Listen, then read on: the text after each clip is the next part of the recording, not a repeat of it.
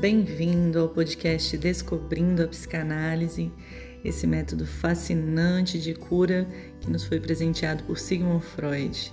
Eu sou Josiane e esse é um episódio do quadro Lacanianos.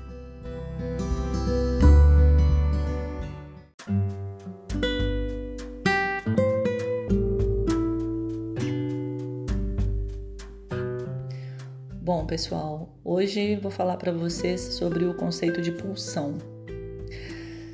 Para Freud, as pulsões são sempre parciais e elas são especificadas sempre por uma fonte e por um alvo. Né? A fonte, como a gente sabe, pode ser oral, anal, genital, e o alvo é a resolução dessa tensão interna.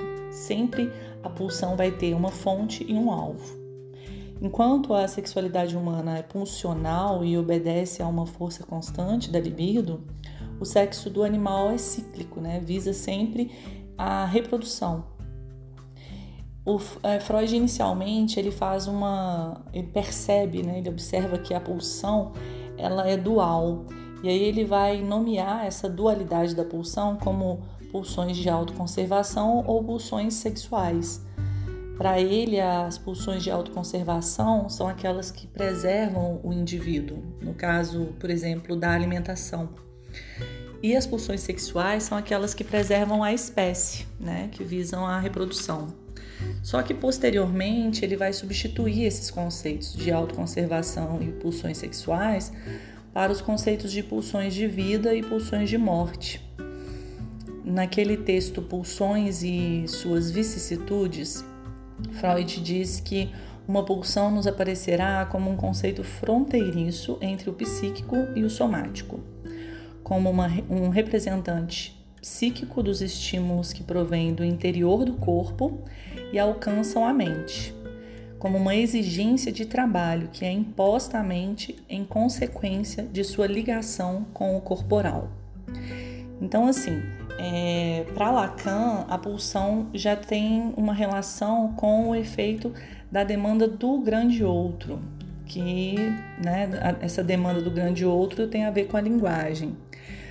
Na fase anal, por exemplo, a gente pode pensar no aprendizado do toalete, né? Que esse aprendizado ele está ancorado na concepção que a mãe tem do que é que ela espera dessa criança. Então percebam que existe aí uma expectativa, uma demanda dessa mãe com relação à criança, o que vai produzir essa, essa pulsão, né? constituir essa pulsão e a partir da linguagem.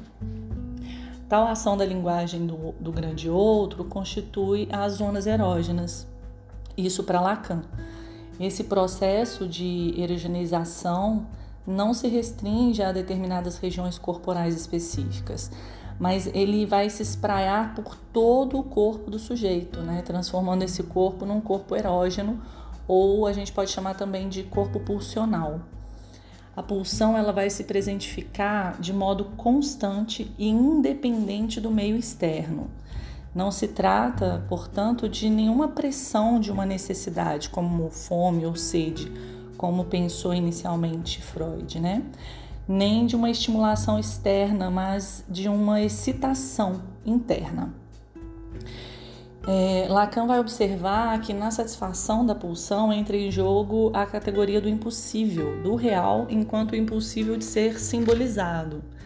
A pulsão, ela recalcada, né? Ela vai se esforçar para ser satisfeita de forma completa.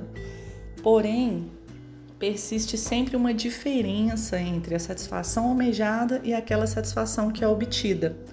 Essa diferença, segundo Freud, é que impulsiona continuamente, nunca permitindo uma parada. Então, por isso, essa constância da exigência pulsional por satisfação. Né? Assim, nenhum objeto pode satisfazê-la totalmente. Lacan ele vai falar do objeto A que é o objeto causa de desejo, passível de ser representado por todo e qualquer objeto. Né? Esse objeto A é o objeto da pulsão. É, é uma falta né, que corresponde na estrutura do objeto perdido. Por isso que Lacan observa que o registro do real é o elemento central da pulsão. Sendo assim, então a pulsão e o inconsciente eles vão compartilhar dessa mesma ânsia, né? Que, que tem a ver aí com, com essa com essa característica né, do real, do impossível. Né? Quando a gente fala de ânsia, a gente fala de algo que está para existir, mas ainda não existe né, realmente. A falta que vai constituir o objeto da pulsão é a mesma que constitui o núcleo real do inconsciente. Percebe como que existe aí né, esse compartilhamento entre pulsão e inconsciente né, dessa, dessa mesma falta. E é precisamente em torno desse núcleo real de falta que o inconsciente se estrutura no simbólico como uma linguagem. No texto, é, no livro do Coutinho Jorge, ele vai falar sobre a pulsão olfativa, para a gente poder entender aí né, um pouco mais sobre esse, esse conceito da pulsão. O, o, apego a esse cheiro, né, que muitas pessoas têm do ser amado, né, muitas pessoas relatam assim, sinto falta do cheiro, né, eu lembro do cheiro da pessoa, eu lembro do cheiro daquela cena, enfim. É, esse, esse apego ao cheiro, ele parece representar uma relação do sujeito com esse algo que já foi perdido. E assim os odores eles seriam objetos a pura excelência, pois os odores eles presentificam o objeto enquanto falta. Há em todos nós né, grande capacidade olfativa, mas uma ausência de palavras para designar esses odores como se eles não pudessem ser inseridos numa ordem significante. Né? A gente percebe assim como que há uma dificuldade de dar nome para os odores. Os odores eles, eles sempre estão relacionados com as suas fontes, né? Por exemplo, o cheiro do café, o cheiro de tinta. E aí o, o, uma observação que é interessante, é assim como que o verbo cheirar ele também está ligado tanto ao ato de inalar quanto ao de emitir odores, né? Quando a gente fala cheira mal, né, cheirou o pote. A psicanálise ela vai conjecturar que o, o formato do nariz humano, com essas narinas voltadas para baixo, né, se deve ao advento da bipedia e a necessidade do nariz de se voltar para os órgãos genitais. E aí a gente vai pensar naquela teoria né, do recalque orgânico, que é bem interessante para a gente entender, por exemplo, como que se originou o recalque, né? Porque a, a ideia é que enquanto nós éramos apenas animais, nós teríamos ali uma relação olfativa muito desenvolvida, né? E a partir do momento em que a gente começa a caminhar com as duas pernas e não mais como quadrúpedes, é, essa, esse sentido olfativo ele perde o seu lugar ali de, de, de relevância, né? Ele acaba se tornando um dos sentidos menos valorosos, né? E talvez até um pouco é, repulsivos até certo ponto, tá? O, o, esse momento em que o ser humano ele passa a caminhar como um bípede faz com que nós recalquemos esse prazer olfativo, né? Essa pulsão olfativa. E aí esse o nome, né, que Freud dá para esse processo é o recalque orgânico, que seria um momento originário assim do recalque, responsável pela passagem do funcionamento instintivo, que no caso era o olfato, para um funcionamento pulsional, que passa a vigorar o sentido da visão. Então as nossas pulsões elas já não são mais predominantemente olfativas, mas sim é, as pulsões visuais, né? Na cultura o, os odores eles são evitados e muitas vezes são substituídos por fragrância, né? Um reflexo desse recalcamento, segundo a teoria. Os sujeitos eles apesar né, de, de ter essa evitação com relação aos odores, eles se apegam aos odores do objeto amado como uma nostalgia daquela coisa perdida. Então essa teoria é, do recalque orgânico, ela é pouco é, relatada, né, pouco estudada pelos psicanalistas no geral, mas ela é muito significativa, muito importante para a gente entender assim como que se procedeu essa transição entre é, o humano enquanto animal, né, não humano, mas, e, e, a partir do momento em que a gente se torna humano, né? Porque quando a gente passa do instintivo para o pulsional, é que nós realmente podemos nos considerar como humanos, né? A gente tem aí a, o desenvolvimento de alguns aspectos morais, né? A vergonha, é, a culpa e essa, essa, esse funcionamento psíquico baseado no pulsional é o que vem nos caracterizar enquanto sujeitos. No texto Recordar, Repetir Elaborar, Freud vai enfatizar a repetição como parte do processo de tratamento. Né?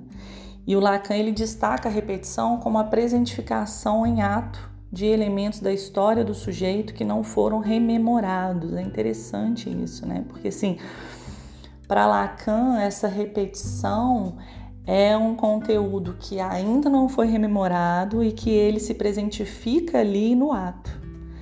Dentro dessa vivência do vínculo transferencial com o analista e, e, a partir do desencadeamento ali por meio da resistência à associação livre, né, que vai surgindo a repetição no lugar dessa rememoração que não acontece, né, o que não aconteceu ainda. A neurose de transferência, então, é para Freud assim, a presentificação da estrutura neurótica do sujeito, né? Elaborar é para Freud na análise fazer face dessas resistências que se opõem à emergência de um material recalcado. Elaborar seria então o mesmo que o trabalho analítico, né? De acordo com o meu entendimento, assim, pois ele vai sempre visar a simbolização da mesma forma que um trabalho analítico no texto de Freud, O Estranho, ele vai falar sobre a compulsão à repetição, que é tão poderosa que prevalece ao princípio do prazer. No texto Mais Além do Princípio do Prazer, Freud vai destacar o vínculo estreito entre a repetição e a pulsão de morte. E aí, a pulsão de morte ela é entendida como um fenômeno que vai mais além do princípio do prazer. A partir do conceito de pulsão de morte é que Freud pode ampliar a sua teoria, né, a teoria de toda pulsão, concebendo duas características primordiais. Primeiro, seu caráter conservador e o seu aspecto repetitivo. No seu caráter conservador, né, o que a gente pode entender assim, é que toda pulsão ela tende à restauração de um estado anterior das coisas. Isso para Freud. Né? A natureza conservadora da pulsão de morte ela reside na tendência ao retorno ao estado inorgânico, né? ao ser não vivo. Já, mas assim, esse aspecto da pulsão de morte ele está relacionado também ao seu aspecto repetitivo, né? Lembram que são dois aspectos aí, dois caráteres que, que Freud vai é, levantar com relação à pulsão, né? O aspecto conservador e o repetitivo. E aí esse aspecto de, de, de, de conservadorismo da pulsão, de retornar a um ser, ao estado do não vivo, ele vai se relacionar com esse aspecto da repetição, porque o, do caráter conservador é que emana essa tendência da compulsão à repetição. Né? Percebem aí como que tem uma relação. Mas assim, Lacan ele vem afirmar que essa, essa metáfora aí, né, da, da, do retorno ao estado do ser não vivo, na verdade, ele se refere ao mais além do ser vivo, sabe? É, é para além da vida que é assegurada ao sujeito por meio da linguagem. A linguagem ela estaria relacionada à pulsão de morte na medida em que ela eleva o ser falante para além da sua condição de vivente. Então a gente pode pensar na linguagem como uma, uma ponte, né? um, um degrau a mais que nos eleva além de sermos só um ser vivente, mas assim algo que nos eterniza, né? Algo que nos nos eleva mesmo, acho que é a melhor palavra. E aí, para Lacan, esse automatismo de repetição que Freud destaca, ele se refere a uma insistência da cadeia significante. Para Lacan, o mero deslocamento de um significante para outro já produz efeitos no sujeito. É a ordem do símbolo que constitui o sujeito e não o contrário. Então a gente pode pensar, por exemplo, que a, a ordem do sujeito é que vai constituir os seus símbolos e na verdade para Lacan não. É, seria o símbolo que constitui o sujeito. E esse vigor, né, essa força da ordem simbólica, enquanto eminentemente transcendente à vida que Lacan vai atribuir à, à essência da pulsão de morte. Lacan ele vai opor o registro do simbólico ao registro do imaginário. No registro imaginário, né, o, o registro imaginário está ligado a uma ordem libidinal, né, inclui o eu e o imaginário está vinculado às pulsões de vida. No simbólico, diferentemente, já está é, incluída a ordem simbólica, ele está associado ao além do princípio de prazer e nele existe ali como força motora as pulsões de morte. Lacan vai associar então a pulsão de morte ao simbólico. Né? O próprio ser humano se acha em parte fora da vida, pois na ordem simbólica tem uma relação de exterioridade do sujeito.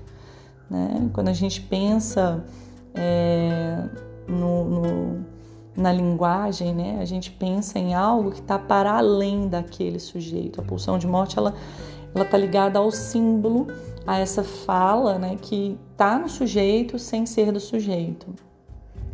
No seminário sobre os quatro conceitos fundamentais, Lacan vai destacar dois aspectos da repetição, tá? Que a gente não vai falar muito agora, a gente vai deixar para o próximo capítulo, mas assim, é, eu vou só citá-los aqui para vocês, né? Esses dois aspectos da repetição que são o autômato, que está ligado ao simbólico, e a tique, que está vinculado ao real. E aí a gente vai estudar um pouco mais né, esse registro do simbólico, essa relação entre o inconsciente e a linguagem. Um abraço, boa noite para vocês.